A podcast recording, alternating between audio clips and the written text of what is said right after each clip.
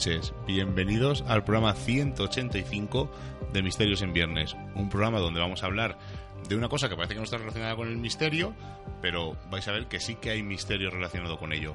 Y eh, celebramos los 185 eh, programas y lo celebramos en directo, todos juntos en el estudio de Radio Color. Tenemos a nuestro técnico, Rubén Linares, el pequeño explorador que nos saludó con la mano.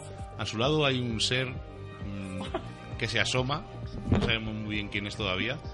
Pero lo que sí que ha aparecido, que hacía muchos programas que no aparecía, era ese observador que aparece en las esquinas aquí en el estudio de Radio Color, que no sabemos muy bien lo que ocurre. Eh, ya sabéis, lo vamos comentando cuando aparece, porque no aparece todas las semanas, pero de vez en cuando aparece ese extraño ser que está ahí observando en silencio. Aunque hoy mm, parece que está moviendo mucho la mandíbula y no sabemos exactamente si es que nos quiere comunicar algo, no tenemos ni idea. Seila, buenas noches. Muy buenas noches, Miguel Ángel. Muy buenas noches a todos los que están aquí con nosotros en el estudio y, como no, muy buenas noches a todos vosotros. Hay que decir que el observador siempre está en la sombra, pero hoy ha decidido el tema del programa. Pues habrá manifestado mediante Ouija, porque yo no he hablado con él. Para que lo sepáis, que empieza a hacer algún que otro pinito. Bueno, pues, ¿qué es lo que ha elegido el observador? Vamos a hablar del deporte todos aquellos fenómenos que ocurren a esos deportistas en su ámbito personal. Vamos a hablar de maldiciones en los estadios. Vamos a hablar de brujería porque también existen pactos incluso con el, con el diablo, como el que se habla que hizo Michael Jordan para poder llegar a ser la estrella que fue. Con 15 años de edad, el entrenador del instituto decidió que Jordan no debería formar parte del equipo porque era bajito y había otros muchos jugadores muchísimos mejores que él cuentan que Jordan no lo pudo aceptar y lo que hizo fue adentrarse en las bibliotecas que tenía cerca de su casa y comenzó a leer libros esotéricos de una aberración sin límites. De ahí podemos deducir que invocó algún ser de la oscuridad y firmó un contrato que le garantizaba crecer más de 20 centímetros, unas habilidades portentosas en el baloncesto, riqueza y fama de por vida. ¿Sería eh, real este pacto con el diablo? Qué tributo le, le, ¿no? le pidió a cambio. Esto y mucho más hablaremos dentro de estos temas de esta noche, todo enfocado al tema del deporte. Porque los pactos con el diablo es algo clásico de los músicos, sobre todo, eh, sobre todo está relacionado con el mundo del jazz, lo hablamos en muchos programas de misterio cuando hemos hablado de música. Pintores. Pintores también. Escritores hay de todo un poco, ¿no? Pero deportistas es una cosa que no se conoce tanto, aunque puede ser que Jordan, Cristiano Ronaldo, Messi, este tipo de deportistas de élite hayan hecho algún pacto con el diablo, con el maligno, con el demonio. No va muy mal encaminado. Aunque, eh, si veis vídeos de esto de YouTube, eh, eso sí que podréis ver, pues como Lady Gaga es Illuminati, o pues seguro que habrá vídeos de Ronaldo que es Illuminati, o, o de Jordan que es Illuminati, pero vamos, eso sí que no, no tiene ningún rigor. Bueno, pues vamos a hablar de fantasmas, de, ovnis, vamos a hablar de posesiones, vamos a hablar de maleficios, eh, un montón de temas relacionados con el misterio. Y el primero que he elegido es un fantasma que salió por televisión, mm, recorrió un montón de canales, porque no por el gol en sí que metió el colombiano James Rodríguez, creo que se dice James, me dice el observador que sí, porque yo de fútbol, o sea, de ovni soy lego, pero de fútbol y deporte soy más lego. Es una cosa que nunca me ha gustado y me ha costado mucho hacer este programa, buscar los temas. Bueno, pues cuando estaba jugando, eh, marcó un gol, cuando estaba jugando con el Oporto, marcó un gol al PSG en la Champions League, pero su celebración recorrió el mundo entero no porque lo festejara de una forma especial, sino porque la foto que servía de publicidad para las agencias se apreciaba un inquietante hincha en la grada del estadio de Loporto, el estadio de los Dragones, si no recuerdo mal, ¿no, Seila? Hemos estado por allí, además. Por fuera, además es espectacular. Eh, bueno, como os digo, esta figura que aparece en el estadio de Loporto es una figura espectral y aparece al lado de un niño y está impasible, sentada justo en el asiento, mientras que el resto de personas en la foto se ve porque están celebrando estasiadas el gol de este jugador sudamericano. Al parecer, y cuando se informaron, se trataba de una señora muy mayor que no podía pararse para celebrar el gol, que no podía levantarse y eh, eh, todo el mundo estaba celebrándolo y esta mujer aparece eh, sentada impasible, como si no fuera lo que estaba viendo con ella. Esto fue lo que dijeron algunos medios portugueses días más tarde. No se puede, no se llegó a corroborar quién era esta mujer, no se sabía exactamente, pero la foto la podéis buscar y por lo menos es curiosa y podéis echarle un ojillo. Seila, cuéntanos una maldición de un futbolista del Reino Unido. un fenómeno. Ah, un que, fenómeno. Unos fenómenos que ocurrían en su casa y este caso nos llega a, a través de Cuarto Milenio, sobre todo de Iker Jiménez, que fue el afortunado ¿no? en el que conoció este caso. Y hay que hablar de un futbolista español del que no se ha dado su nombre que estaba jugando en Reino Unido. Hay que decir que se lo contó en un momento álgido de competiciones internacionales y disputas de trofeos de máximo prestigio mundial y con especial responsabilidad dentro de un campo. Y lo dijo así porque realmente todo lo que estaba ocurriendo en su casa le, le hizo no le hizo mucha mella no le, le, hizo una cicatriz muy grande en su trabajo porque porque no, no estaba en su momento eh, precisamente álgido como os estamos diciendo por lo que estaba ocurriendo en su casa. Dice él cuenta como el deportista y su mujer incluso viven la experiencia paranormal en su chalet de Reino Unido como os podéis imaginar eh, era un chalet de alta categoría, muy confortable, situado en una zona residencial de Reino Unido en la que posiblemente se guardaran unos secretos que a día de hoy todavía no han sido revelados. Hay que decir que estos hechos paranormales que ocurrían normalmente dentro de la casa, en los que nos cuentan que a veces la ducha se ponía sola, sí que era más raro cuando el grifo parecía ser movido por una mano invisible, y algunos ruidos, pero que al principio no era muy importante, que no le dieron demasiada importancia hasta que una noche le ocurrió un suceso muy extraño a la, esposa de este, de este futbolista. Y es que dice que es una mujer joven, culta y que aquella noche sintió algo que, que la cuesta mucho de explicar ¿no? y de describir. Dice que se despertó y tuvo una sensación repentina de sed, por lo que se acercó al baño. Dice que en ese momento ella estaba mirándose en el espejo y entonces es cuando contempla en el hueco que había dejado en la cama una esfera, una bola de luz, una masa o algo así, no lo sabe describir muy bien, y que se quedó mirando a través del espejo.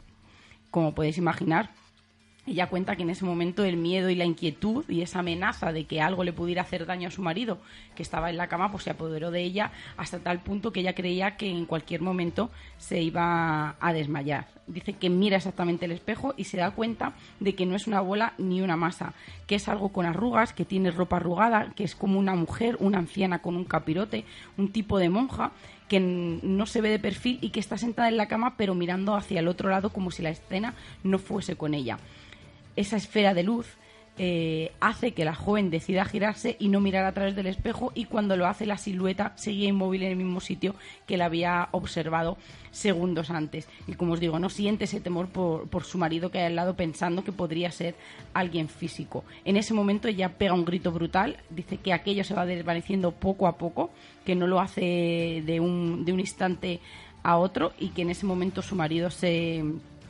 se despierta y dice que, que, no puede pensar que su mujer estaba mintiendo viendo el estado que, que, estaba justo en ese momento. Hay que decir que no es el último caso eh, que había ocurrido de fenómenos extraños en la zona y hay que decir que en algunos casos se había oído a la voz de la voz de un niño por los pasillos, unos pasos, los grifos era un un motivo, ¿no? Un fenómeno que, que, era, que, era, que se daba, ¿no? En todas esas casas en las que estaban eh, sufriendo estos fenómenos, sobre todo siete u ocho futbolistas que habían ido eh, todos juntos a jugar aquel, aquel equipo y al final indagando lo que había ocurrido es que los chalets de lujo habían sido construidos encima de un sanatorio o psiquiátrico, perdón, de los más terroríficos de la zona y que tenía una historia truculenta a sus espaldas. Parece que los psiquiátricos y los cementerios y sitios malditos van a estar bastante en boga porque luego hay algunos temas de los que vamos a hablar que tienen mucho que ver. Bueno, pues eh, os he dicho que iba a hablar de ovnis, de fantasmas, incluso de una posible posesión.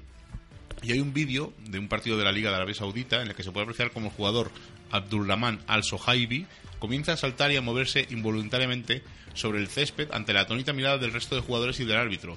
Sus compañeros incluso llegan a detenerse y, y observan lo que está ocurriendo. Sus movimientos dicen que son tan descontrolados, se pueden observar, que parece que hay una especie de entidad, o una, un ente maléfico, se haya apoderado de su cuerpo. Eh, realmente no se sabe muy bien lo que le pasa, si es una enfermedad. Y hay una única explicación científica a este hecho de que se trata de una enfermedad que provoca esta serie de movimientos cuando la persona sufre un traumatismo. El futbolista sufrió un fuerte golpe en la jugada previa a su extraña reacción, por lo tanto, podría ser una posible explicación. Pero no se confirmó si padecía o no esta patología. Desde luego, el vídeo es bastante curioso y lo podéis buscar. Es, si ponéis posesión eh, partido de fútbol, es, creo que es el primero o el segundo que sale. Y es, es bastante curioso. Y bueno, hay una posible explicación lógica. Seguimos, seguimos. Pasamos a Feliciano López. ¿Este es un, es un tenista? Sí, del fútbol nos vamos a ir al tenis. Pues el observador ha hecho... ha sentido con la cabeza. Pues hay que hablar que la urbanización que posee en Pozuelo de Alarcón eh, él empezó a, notar que habían ocurrido cosas extrañas. Hay que decir que no, no lo notó eh, al instante porque, porque es, su, es su casa, no su domicilio principal, pero evidentemente eh, sabemos ¿no? que, que, todos esos viajes pues, le hacen pasar largas temporadas fuera de casa. Pues hay que decir que entre las muchas paredes han aparecido ciertos elementos extraños que hace pensar que un maleficio rudimentario o un torpe modo de desnivelar el karma eh, ha podido ocurrir dentro de, las paredes ¿no? de la casa de Feliciano López. Y es que hay que decir que los fenómenos empezaron eh, cuando encontró algunas de sus corbatas preferidas eh, totalmente chamuscadas, pero de una manera en la que no hubiera podido ser con una plancha que no hubieran podido eh, realizar las, las, señoras ¿no? que, que hacían eh, las tareas domésticas porque eran unas personas ¿no? que, que, llevaban muchísimo tiempo trabajando en la casa de, de, Feliciano y él, lo más extraño es que él no fuma y que no hubiera podido tener ningún tipo de accidente eh, haciéndolo. Pues hay que decir que no solamente han aparecido estas corbatas, que quizá podría tener alguna otra interpretación ¿no? a la que le hemos dado eh, a priori, pero hay que decir que en los pantalones vaqueros solo aparecían quemados los bolsillos. Ninguna otra parte de la prenda aparecía quemada.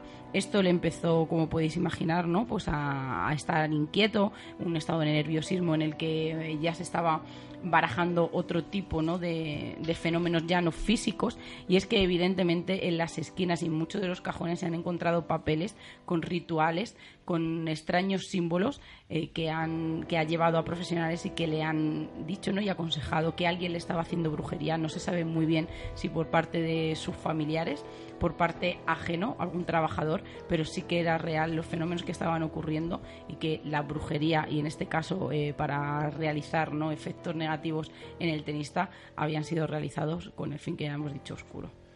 Yo recuerdo esta noticia porque me llamó un poco la atención y recuerdo que su tenía una novia o su pareja o expareja y decían que posiblemente había sido ella, incluso creo que fue un programa de estos de Telecinco. A... Mm, no vas muy desencaminado porque sí que es verdad que estas dos personas, tanto la madre como, como la novia, eh, son asiduas a, visitar videntes, mediums, eh, tiendas esotéricas, etcétera, etcétera. Sí, bueno, pero que seas mm, asidua no quiere decir que tengas... No, pero que son gente, me refiero, que no son, no son desconocedoras del mundo esotérico. Haber pagado para que hicieran No son desconocedoras de este mundo, que es a lo que me quiero referir como alguien que no tiene ningún acceso a este tipo de información.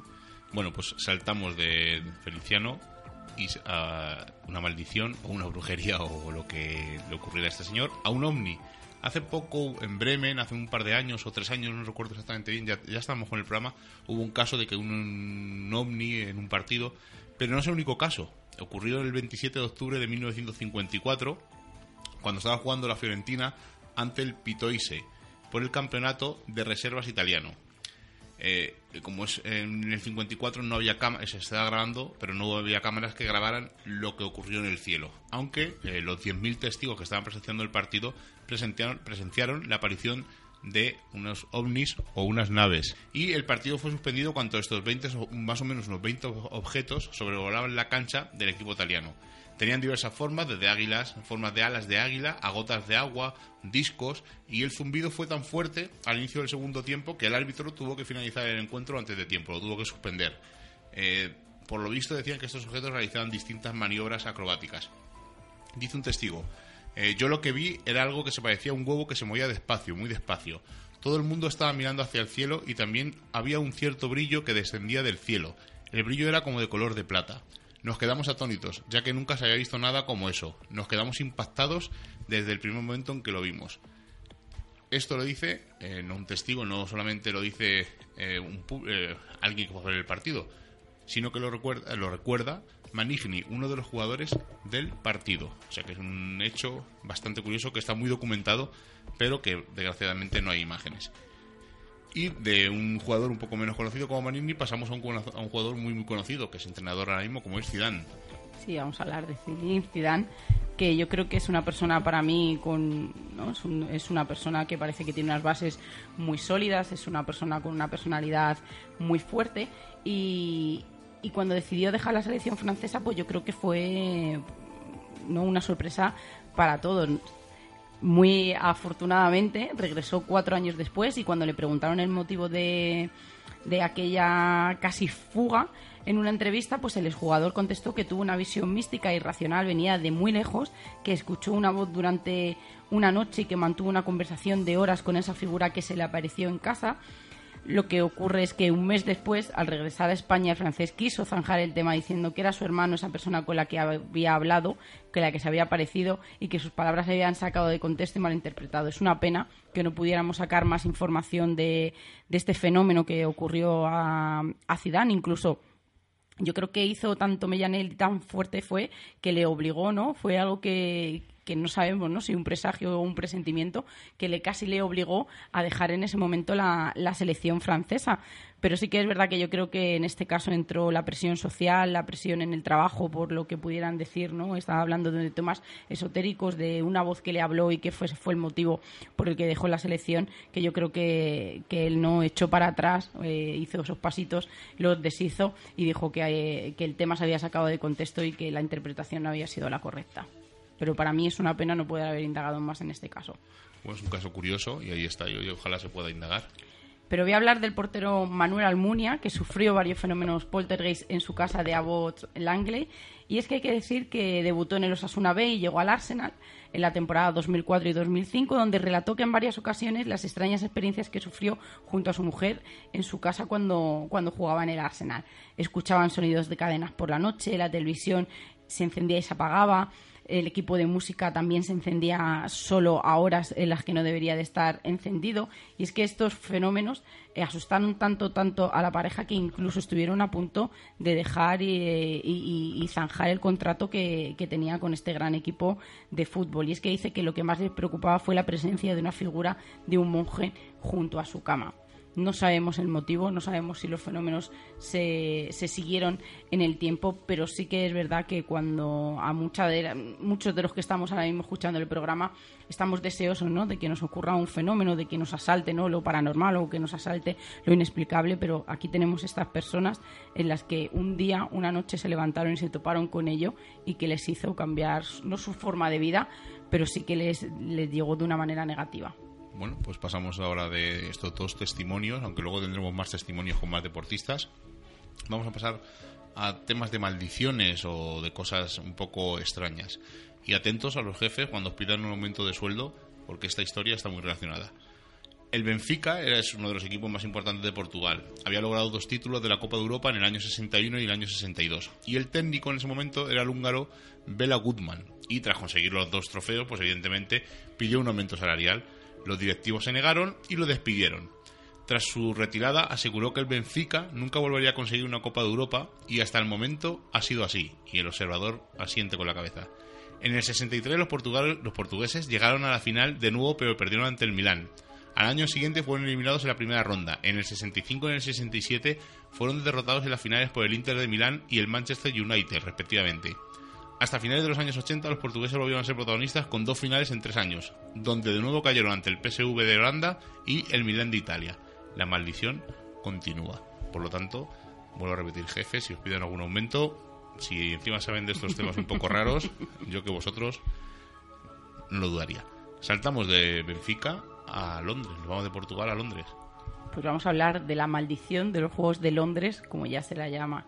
Y hay que decir que 18 atletas que compitieron en los Juegos Olímpicos de Londres en 2012 han fallecido hasta la fecha, ¿no? Hasta día de hoy. Es que algunos medios ya hablan de una maldición, pero ¿se puede justificar esta palabra? Pues hay que decir que la primera mención de la terrible maldición de los Juegos Olímpicos de Londres se hizo en noviembre del año pasado, cuando se informó de la muerte de la corredora bielorrusa Valikina y es que compitió las Olimpiadas en 2012 en los 100 metros planos y el relevo de, otros 100 metros y fue encontrada muerta y cubierta en plástico en un bosque en las afueras de Minsk, en la capital de Bielorrusia. Y es que decir que casi todas estas muertes, a pesar de algunas pocas que ha sido por, por un cáncer, ¿no? que, puede sorprender ¿no? por, la edad temprana ¿no? de, de estos de estos deportistas, pues es que eh, todas las muertes tienen un tinte un poco extraña y es que Incluso muchos de los deportistas olímpicos latinoamericanos que participaron en los Juegos de Londres también han encontrado una muerte prematura, como por ejemplo el futbolista hondureño Arnold Peralta, que sufrió una muerte violenta en 2015 al ser acribillado a tiros, y el pesista guatemalteco Cristian López falleció de una pulmonía dos años antes, que yo creo que es la, la única muerte que podríamos decir casi por muerte natural, quitándola de la de cáncer. Pues hay que hablar que, por ejemplo, la nadadora eh, Camille Muffat y el boxeador Alexis Bastien estuvieron entre las 10 personas que murieron cuando dos helicópteros chocaron en Argentina durante la filmación de un programa de televisión de supervivencia llamado Droped, en el que las celebridades son abandonadas en un terreno agreste para buscar sustento y refugio pero podríamos pensar, eh, ¿estas eh, cifras están dentro de una estadística real o que pudiéramos catalogar como normal? Pues es que la cifra de los 18 jóvenes está alerta eh, ha, promovido estudios de, gente ¿no? que hace estas estadísticas para saber si realmente eh, tendríamos que poner la palabra alerta delante. Pues hay que decir que en el espacio de cuatro años podría parecer alta, pero hay que considerar que 10.568 personas participaron en ese evento. Basados en crudas tasas de mortandad, se esperaría que murieran 7,89 personas cada mil explica uno de estos eh, estudiosos ¿no? Eh, dentro de las estadísticas. Y hay que decir que, que como resolución dice que cada 10.568 se anticiparían 333 muertes en un periodo de cuatro años. Sin embargo, los atletas olímpicos son jóvenes y quedaría un promedio de 26 años. Tomando todo esto en cuenta, esperaríamos aproximadamente siete muertes al año o 28 muertes en cuatro años. Hay que decir entonces que definitivamente no podríamos hablar de una maldición, pero como os he dicho antes, voy a hacer un breve resumen de, la causa de la muerte. Mira, tenemos un ataque cardíaco de, un chaval, eh, de una chica, perdón, eh, que luchaba, que, que no tendría por qué haber sido tan a la edad tan temprana arrollado por un vehículo mientras entrenaba, accidente de regata, dos suicidios, dos tiroteos, la pulmonía que hemos eh, nombrado anteriormente, accidente automovilístico con extrañas circunstancias, un cáncer de hígado de gente que, evidentemente nunca ha fumado, nunca ha bebido, que sí que es verdad que, que puede producir, pero que, los síntomas no o, esos mm, ápices no deberían de haber estado allí. Accidente de helicóptero, perdidos en alta mar, dos, asesinato, y otro tiroteado. Yo creo que, las muertes eh, de todas estas personas sí que se deberían de haber puesto en una estadística porque yo creo que casi todas podríamos decir en extrañas circunstancias o que no deberían de haber pasado tan temprano. Bueno, pues ya que hablas de muertes, vamos a hablar de muertes relacionadas con unos goles de un jugador del Arsenal de Inglaterra. Estamos hablando de Ramsey, del apellidado Ramsey, y es famoso y reconocido en el mundo por culpa de una leyenda que nació alrededor del año 2011 mientras que este hombre jugaba un partido, metió un gol ante el, ante el Manchester United, le daba la victoria a su club y al día siguiente el gobierno de Estados Unidos confirmaba la muerte de Osama Bin Laden. Da la casualidad de que cuando este hombre mete un gol, parece que alguien famoso o reconocido fallece. Steve Jobs, eh, Gaddafi en el año 2011, Whitney Houston en el 2012, Jorge Videla en mayo de 2013, Paul Walker en noviembre de 2013 y Robbie Williams en agosto de 2014 son algunos de los famosos que murieron horas después de que el jugador galés metiera un tanto. Por lo tanto, es curioso y peculiar, desde luego, esta leyenda urbana o esta maldición. Pero saltamos a otra maldición, ¿verdad, Saila? Sí, mira, vamos a hablar de la maldición Tilcara. Y es que mucho cuando nosotros eh, a mí me dicen no eh, dime dos selecciones en fútbol no dime dos selecciones las que las que mejores te parecen del mundo no pues yo siempre me adelantaría a decir Brasil y Argentina no y España. Eh, bueno vamos a dejarlo ahí. No yo me adelantaría no a decir Argentina y Brasil. Pues es que muchos de los casos que estamos hablando esta noche son, provienen de, de jugadores argentinos o de selecciones argentinas o de algún equipo eh, de este país. Pues es que hay que hablar que el siguiente también es de Argentina. Para que vean. Y yo, pero es que el siguiente que voy a contar también. Pues una de las historias que más suena eh, en estos últimos tiempos es la maldición de Tilcara. Y es que hace tiempo la selección nacional no obtiene los mejores resultados en las competencias internacionales y despertar una leyenda de hace muchos años, más bien de 1986, cuando Argentina ganó por última vez una Copa del Mundo. Los testimonios dicen que el tormento de los argentinos habría comenzado cuando los campeones de dicha Copa no se presentaron en Tilcara para agradecerle a la Virgen, cosa que suelen hacer cuando ganan una liga. Nosotros estamos muy acostumbrados a eso, a llevarlo, por ejemplo, a la Virgen de Atocha, etcétera, etcétera eh, después de alcanzar la gloria en el suelo azteca. Según cuenta la leyenda, la selección argentina no saldrá campeón de un mundial hasta que se cumpla tal promesa con la Virgen. Bueno, curioso es, desde luego. Es una cosa eh, típica, ¿no? Porque eh, no solamente la Virgen de Atocha, sino, por ejemplo, en Madrid lo lleva la diosa Cibeles y el Atleti lo lleva el dios Neptuno. O sea, que es algo, aunque no sean de otras culturas, pero al final está relacionado ¿no? Pues con las deidades. Es una forma de agradecer ¿no? que has llegado de conseguir esa meta. Bueno, pues he dicho que iba a hablar de otro equipo y voy a hablar del Quilmes, que es un equipo que estuvo en la segunda división porque descendió en el año 1992 y en el 94 pues estaba todo preparado para que el equipo cervecero, como le suelen llamar, eh, volviera a la primera división. Aunque tenían todas para ganar, los directivos del conjunto no querían dejar ningún cabo suelto y se fueron a la localidad de Chascomus en busca de una prestigiosa bruja. Se selló un trato con ella por 4.000 pesos argentinos y le dieron el 50% en ese momento y el 50% restante se lo darían cuando el equipo ascendiera. Se despidieron de ella y la bruja, la bruja les dijo que uno de los dos equipos que les podía arrebatar el ascenso iba a perder al día siguiente, cosa que así sucedió. Solo quedaba pues que el Quilmes ganara el partido ante el Deportivo Morón para lograr su objetivo en la tarde que estaban jugando el partido, la bruja, que se llamaba Dora, se acerca a cobrar el resto del dinero y los directivos le dijeron que naranjas de la China, que no le iban a pagar porque justo en ese momento el Quilmes iba ganando 2 a 1. La bruja se enfadó y dijo que iban a pagarle con creces el no haberle dado el 50% del pacto acordado. De repente empezó a llover torrencialmente y el partido se tuvo que anular.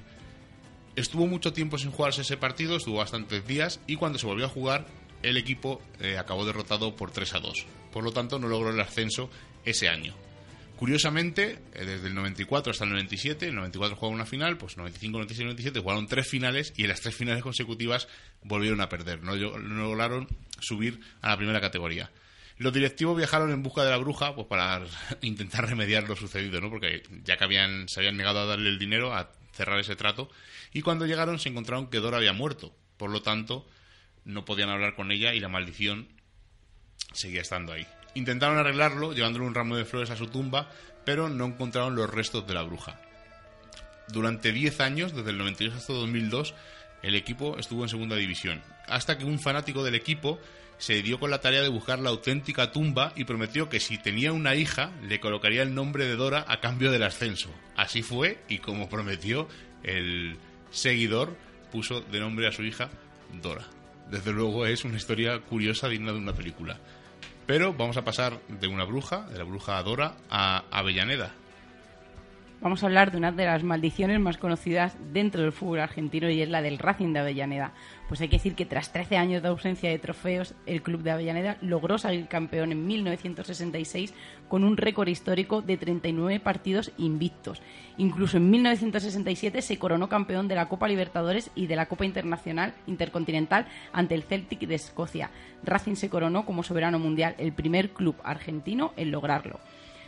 Después de todo esto comenzó a tener un montón de sucesos inexplicables, como el descenso en 1983, estar dos años en Primera B Nacional y tras varios años de no conseguir ningún logro deportivo, se comenzó a buscar explicaciones eh, por otros derroteros. Y todo se enfocó al club vecino y el máximo rival del Racing Independiente de Avellaneda. Y es que los del Independiente habrían enterrado siete gatos negros detrás de uno de los arcos en la cancha del Racing.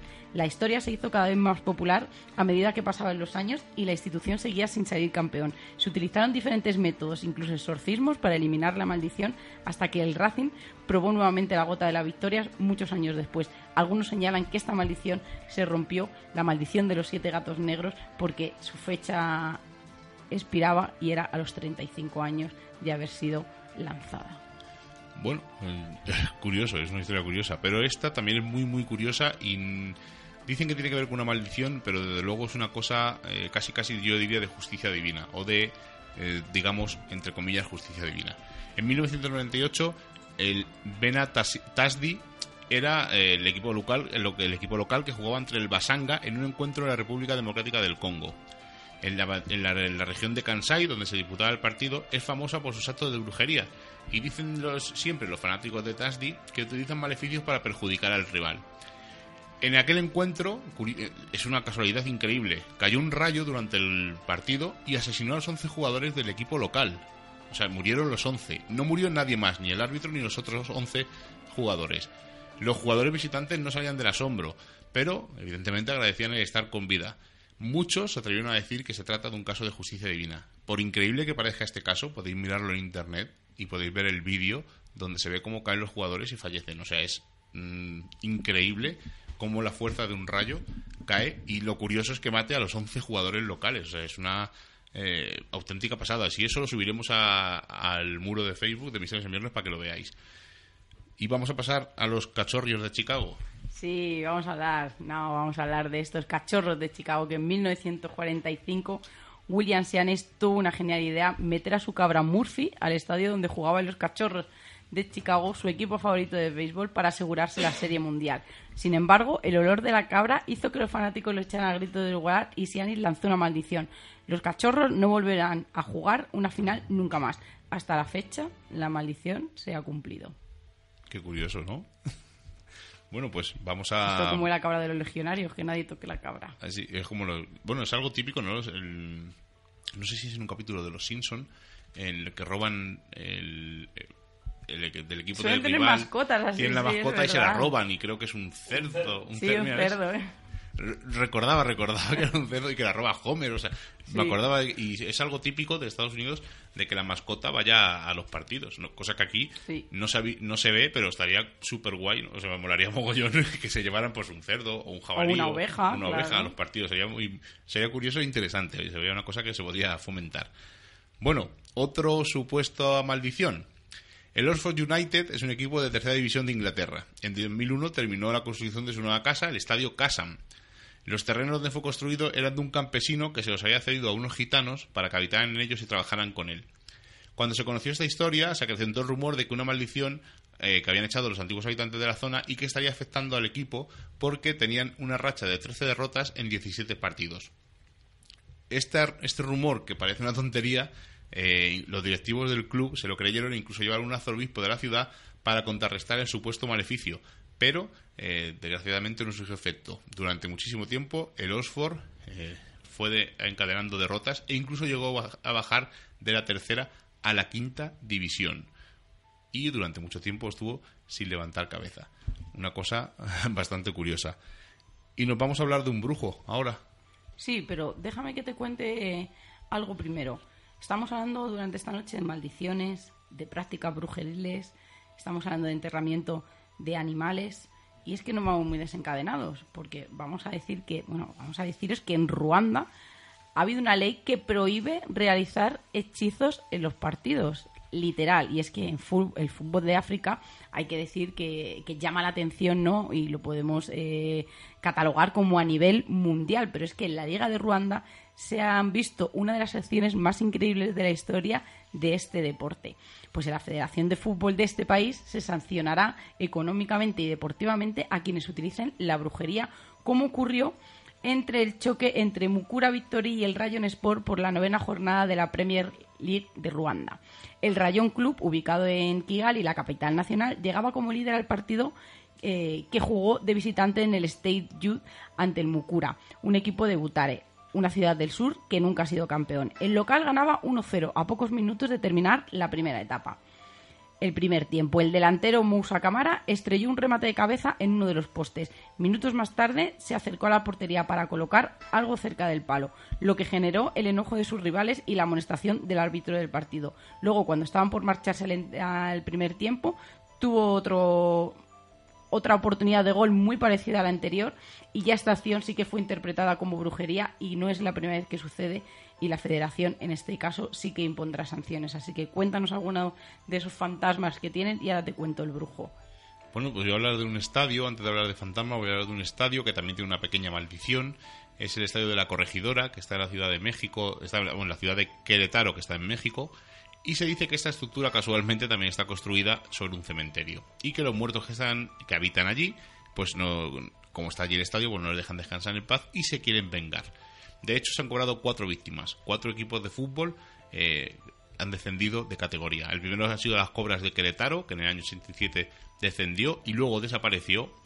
Otro equipo que también descendió fue el Atlante, que pues, descendió en 1990. El equipo del Querétaro, del Quere, que, oh, madre mía, qué nombre, Querpetaro, es que muy parecido al de Querpetaro desapareció en 1994 y los Gallos Blancos también bajaron a la segunda división y después desaparecieron. Esta leyenda aumenta porque también el equipo del Querétaro estuvo durante 21 jornadas sin ganar durante el año 2002 y el año 2003. O sea que tanto el Querpetaro como el Querétaro, que son los equipos que juegan en ese estadio, en la corregidora, han tenido la mala suerte de estos fantasmas. Pasamos a ese brujo, la que me ha dejado con las ganas al final. Vamos a hablar de ese brujo, pues una semana después de esa angustiosa clasificación que sufrió Argentina al Mundial de Rusia, un brujo ha surgido de las palabras de el entrenador y es que él dijo el brujo tuvo mucho que ver con este triunfo dijo emocionado Claudio Chiquitapia perdón el presidente de la Asociación de Fútbol Argentino un brujo, como hemos dicho, quizá en África estén acostumbrados a este tipo de rituales brujeriles, en el que es verdad que muchas veces detrás de las porterías se han encontrado esas formas casi imposibles con palos ¿no? que, que representan algún maleficio. Pero estamos hablando de Argentina y es que todo el causante de este revuelo era el brujo y es que se llama Manuel Valdez, un tucumano de 56 años que acompañó eh, al albiceleste en el partido que el 10 de octubre ganó por 1-3 a Ecuador en Quito y que selló el pasaporte a Rusia. Fue precisamente Tapia el de la idea de llevar a Valdez a la capital ecuatoriana para que ayudara a Messi y compañía a quitarse las malas energías. Se ha explicado no ha hecho ningún tipo de arte de brujería, sino que lo, no hace magia negra, sino que potencia la energía positiva y si hay algún trabajo malo, lo neutraliza. Esto es lo que han llegado a decir los presidentes y, los, y, los, y todos los representantes de Argentina. Y es que hay que decir que el brujo ayuda desde casi una década al Estudiantes de La Plata y dicen que las, las malas lenguas del equipo que fue clave para la obtención de la Copa Libertadores del 2009 y la Liga Argentina del 2010. Él mismo acepta que trabajó con River Plate para lograr el ascenso en 2012. Quería que nos ayudaran, no les pedí nada, solamente que hiciera una limpieza y que nos ayudara a quitarnos las malas vibraciones. Pero la palabra brujo causó un gran revuelo y, da pie a pensar qué otras prácticas o rituales podría realizar este señor. Bueno, pues vamos a hablar de fantasmas, como os he prometido, y eh, supuestos fantasmas, supuestas apariciones, algunas en estadios, otras en sitios donde van los futbolistas a descansar, como en hoteles. Bueno, pues vamos a empezar por un jugador de rugby llamado Dan Lidiate, que había visto en la habitación 1313 del hotel Oldland Park, en las afueras de Londres, al mismísimo fantasma del rey Enrique VIII. Puede que fuera cierto porque da la casualidad de que el edificio donde estaban durmiendo, este hotel, fue mandado a construir por este monarca. Y también hay que sacar a la luz que este hotel, en sus tiempos, fue un hospital durante una gran guerra. Puede ser que lo viera, puede ser que no, un sueño. Bueno, vamos a hablar de otro personaje. Eh, Eddie Park, a lo mejor no suena de nada. Era un pitcher zurdo de las grandes ligas de béisbol de Estados Unidos con un palmarés de más de 300 victorias. Falleció en 1926, pero según cuentan, esto no impidió que siguiera lanzando bolas desde el más allá. Según aseguran los antiguos inquilinos de la casa donde Eddie falleció a la edad de 50 años con un derrame cerebral, que estuvo jugando al menos durante un mes un partido espectral en el año 1996.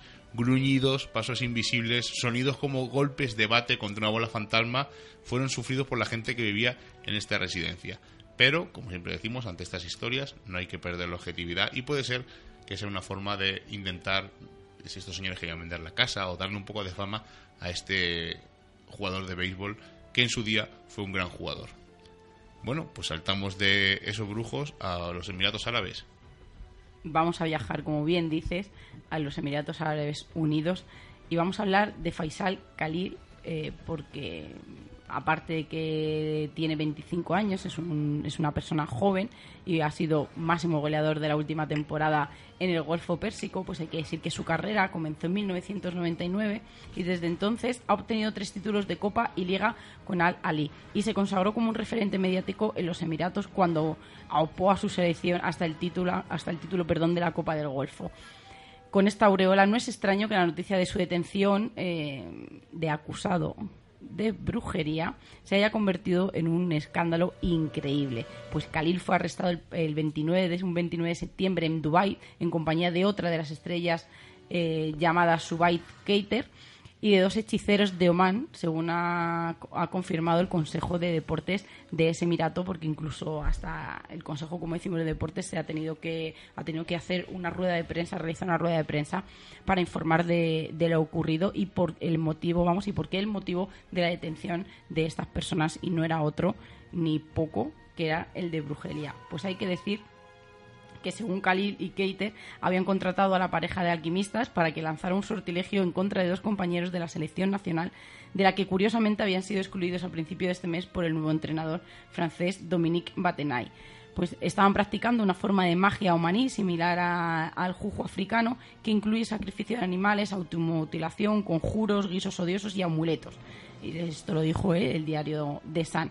Pues la fama de Keiter en no desmerece la que atesora el propio Kalir y es que el jugador pretendía ser uno de los refuerzos más significativos y esto le hizo eh, tener muchos rivales y la única manera que tenía de quitar el acero del medio era acudir a todo tipo de rituales. Pero estamos, hemos dicho antes que, en Ruanda eh, se había no se había creado se había creado una ley no para penar este tipo de brujería. Pues aquí estamos hablando de, la decapitación como castigo. Y es que hay que puntualizar que, no estamos en África, estamos en Arabia Saudí y para ellos eh, toda relación con el esoterismo, toda relación con la brujería, con esos chamanes, con esos alquimistas que pensaban realizar males con un objetivo extraño y maléfico, eh, tienen como pena final la pena de muerte.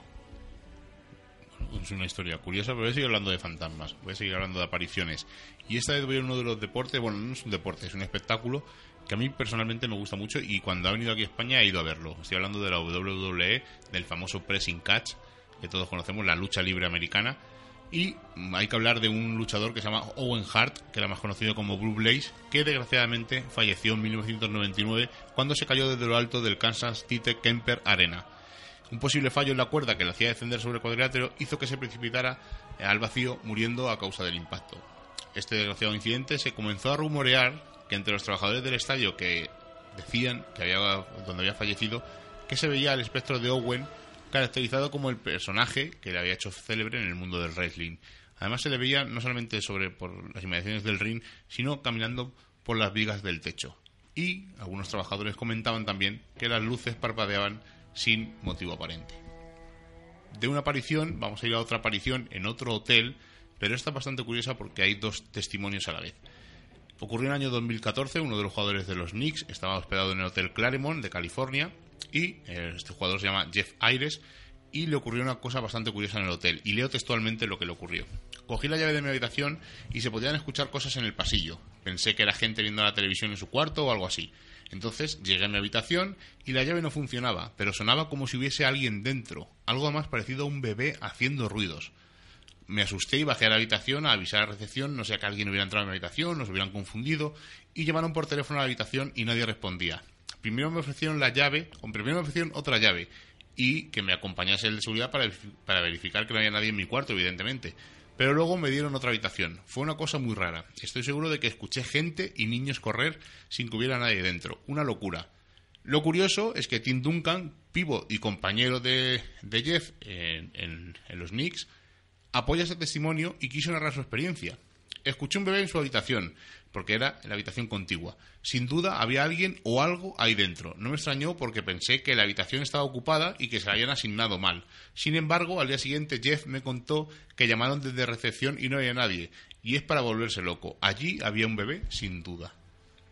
Es una historia curioso, dos testigos, ¿no? Que, de la misma historia. lo mismo, sí. Vamos a hablar de desapariciones, porque también hay desapariciones curiosas en el De una aparición no vamos a ir a una desaparición, y no es extraño porque todos conocemos que dentro del mundo de pintores, escritores, pues siempre ha habido esas eh, extrañas desapariciones que a día de hoy no, no han sido resueltas y que siempre eh, pues el tráfico de órganos, eh, ese esas ganas, ¿no? ese objetivo de, de sacar esa esencia de, de, estos portentos y de estas maravillas, pues siempre ha hecho que una nube muy negra no pues se, se sitúe encima de estas desapariciones. Y es que hay que hablar, por ejemplo, del atleta venezolano Alexis Cobas, que desapareció en el lago, en un lago de Santa Ana durante un accidente de lancha que tuvo junto a un compañero cuando realizaban una práctica de remo.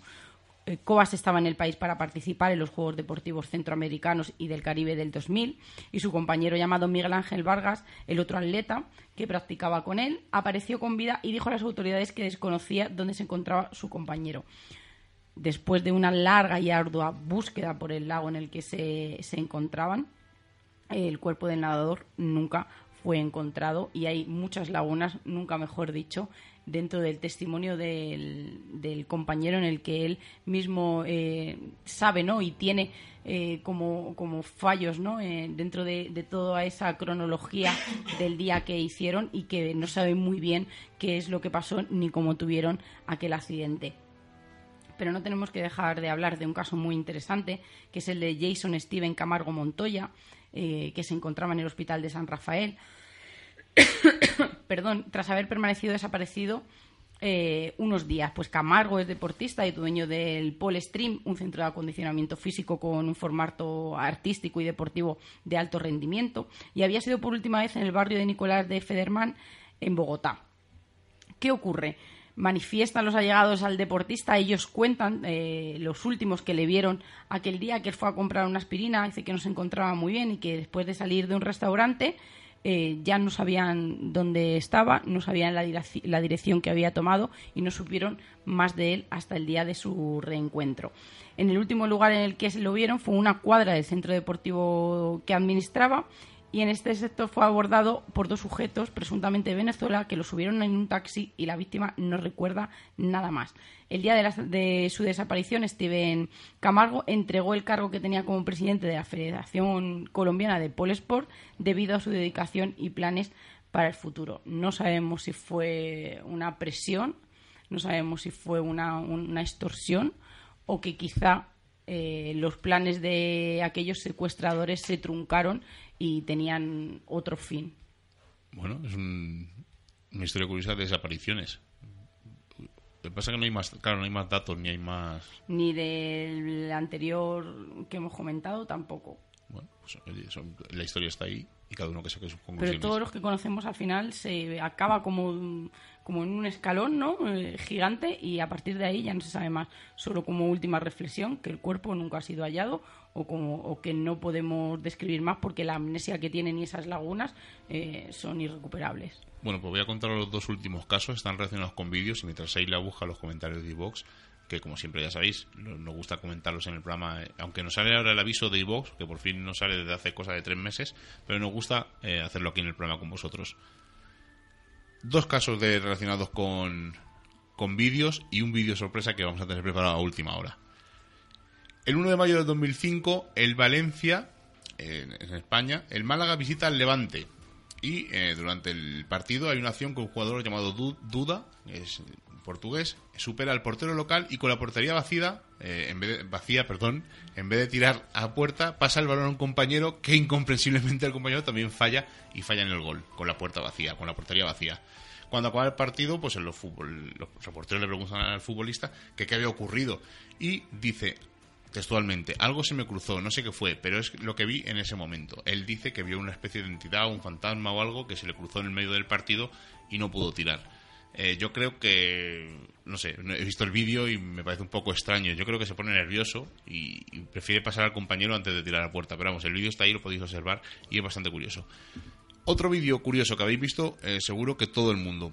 Hay un partido en, entre el Strongers y el Defensor Sporting por la Copa Libertadores en la televisión boliviana y se ve en las gradas un fantasma que corre todas las gradas muy deprisa corriendo es una, una imagen oscura de una especie de ser que pasa a toda velocidad además y que eh, pasa por las tribunas del estadio y pasa por delante de, de la gente. Eh, yo este vídeo lo he visto y se ve perfectamente que es fake. ¿No? No, no, no, tiene una explicación más ¿Tiene lógica. una explicación? Vais a alucinar. Eh, algunos recordaréis la... la... Ahí, ha metido ahí un, una entidad. Algunos recordaréis la imagen de la esfinge de Sidonia, de, eso, de Marte creo que es, eh, donde un rostro, y con el tiempo se ha visto que no, que era por la definición de, de la cámara. Pues esto es algo parecido. El programa Super Sport 365 de, de Bolivia eh, divulgó imágenes en HD del mismo partido y fueron comparadas con las de Fox Sport, que fue las que emitieron el partido, en las que se ve un hombre que baja unas escaleras y cuando llega justo al sitio echa a correr porque ve un sitio vacío en las tribunas del público.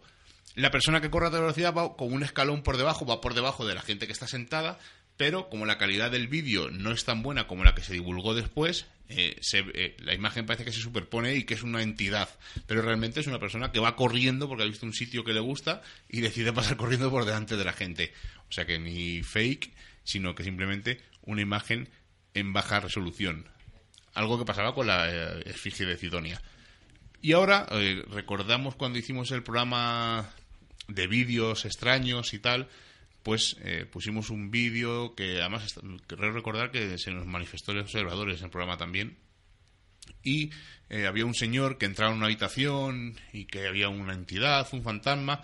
Bueno, pues esto debe ser algo que está un poco de moda y uno de los vigilantes de un estadio eh, ha grabado algo que le ha ocurrido y no se le ha ocurrido mejor cosa que colgarlo en YouTube para que vean la gente que no miente y que algo ocurre en ese estadio. Vamos a escucharlo y luego lo opinamos. Bueno, este, ya son como las 11 de la noche y la, tercera vez que estoy escuchando este ruido de mierda. no sé qué está pasando, pero lo quiero grabar ahora para que después me crea la gente, porque esto nunca me pasó y, y nada, lo quería grabar, no sé yo, y podrido, la concha de la luz. Digo, en linterna, para que enviara la clase. Dios. Puta que te parió. La puta que te parió.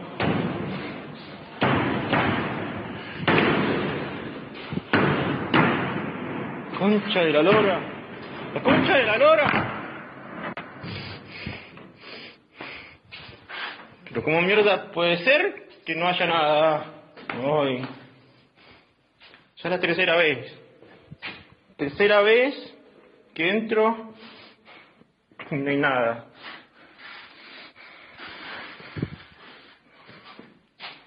Dios, me quiero ir. Me quiero ir.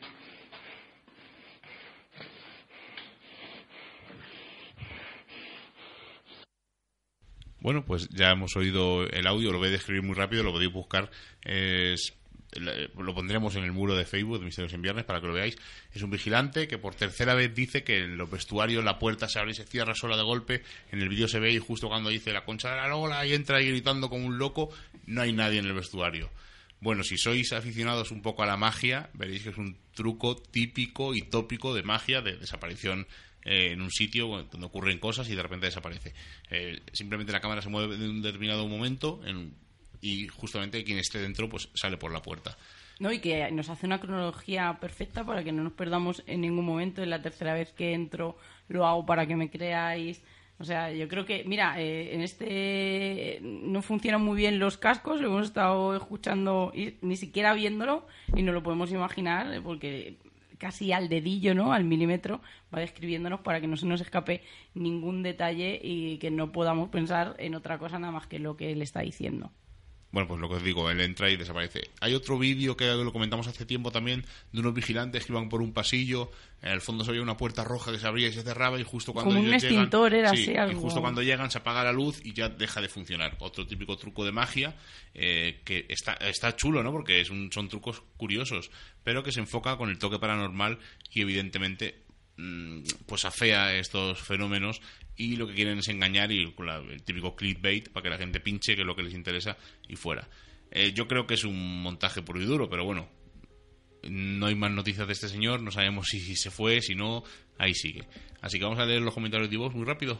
Lo primero, por favor, recordaros que tenéis una cita en Cuenca el 6 de octubre con estas jornadas solidarias de entrega de material en el que van a venir Fermín, eh, va a venir, perdón, Fermín Mayorga, no va a poder venir el pobre. Para nosotros es una pena, pero en el que va a estar Oscar Fábrega, eh, va a venir Javier, Javier va a venir Pierre va a estar Verónica, Cano. con nosotros. O sea, y una, Pablo Vergel de Reediciones Anómalas. Y una actividad sorpresa que vamos a realizar por la noche y que sería un momento idóneo para pasar un ratito juntos. Así que ya sabéis, estáis todos invitados a Cuenca el 6 de octubre. Entrada gratuita. Entrada gratuita con un fin benéfico pues vamos a decir que la semana pasada hablamos de museos con fantasmas, con todas esas leyendas que rodean a este lugar, repletos de piezas y repletos de cuerpos, eh, con mucha historia tras de ellos. Y vuestros comentarios sobre todo, vamos a empezar con el de Arpía. Una pena que no esté cerca para ir a las jornadas, pues sí, para darnos ese gran abrazo. Hay un museo en Uruguay llamado Castillo Pitamiglio, creo que también llamado el de la degollada, que tiene una historia imperdible. Tenemos un programa Arpía pendiente de castillos, así que espero que esa noche estés con nosotros. Ana María nos dice que en el Museo de Cera ya sí que debe haber de todo y que da miedo de todo lo que hay allí metido que a América le, sobran fantasmas, que qué manía eso de construir encima de cementerios indios. Y no solo museos, ¿eh? que han construido, ya lo habéis visto hoy, estadios y todo. Samael nos dice que si hay grupos que no quieren que vayamos con ellos, pues será que no son trigo limpio y es muy sospechoso. Hay que decir que, bueno, es opinión personal de cada uno y, no hay mucho más que decir al respecto. Y el programa, genial chicos, enhorabuena y enhorabuena también por llevar tantos programas seguidos. Qué mérito tiene. Muchos besos a los tres y muchas gracias. Voy a decir que parece que hemos empezado el año pasado, que llevamos muy poquito, que los nervios del principio nunca se nos, se nos quitan y espero que sea así y que de verdad eh, para nosotros es, un placer estar esta hora con vosotras. Waldo dice que el cura falleció durante la guerra civil y quitando esas cosillas curiosas, pues el resto es buenísimo y os doy las gracias por vuestro trabajo y por vuestro tiempo. Me gustan todos los programas, algunos más que otros. Es evidente y totalmente como nos ocurre a nosotros con otros programas, tanto de televisión como, como de radio, pero en general son buenísimos y que nos manda un saludo. Pues otro saludo para Wolf. Rodlendo dice que decirles que no se haya dicho, que qué decirnos, ¿no? A lo largo, que no haya dicho a lo largo de tantos programas, que no deberían sorprendernos eh, que, les, ¿no? que, que formemos parte de, de sus vidas de la vida de, los oyentes, que hay que decir que con nuestra calidez y convocación eh, nos hacen partícipes, que, que, además de compartir nuestros conocimientos y experiencias en temas, se nota que nos apasiona, pues sí, la verdad que es un orgullo, Silvia, decirte que, que nos apasiona y que os llegue a vosotros de, de, esa manera, que cuando se es auténtico se nota y que por eso nos elige y que nos la agradece. Pues nosotros sí que te la agradecemos a ti, que estés siempre ahí al pie del cañón y sobre todo que, que eso, ¿no? que esa pasión la, la podamos traspasar eh, detrás de los bueno, micros. Este, Está que lleno nos dice que otro programa más que interesante, que seguimos, que sigamos a lo nuestro y que por favor no cambiemos nunca, ni caso de lo que os critican o de los que os quieren obviar. Un abrazo. Porque hay que decir ¿no? que si nos critican mm, no lo tomamos de manera constructiva porque estamos en continuo aprendizaje y, que no vamos a cambiar. Déjame decir una cosa para que porque luego le contestan que no hay que no ha visto nadie en ningún sitio que nos critiquen. Mira, voy a comentar una cosa muy rápida. Eh, dos grupos, eh, bueno, llamarle grupo de investigación es un insulto.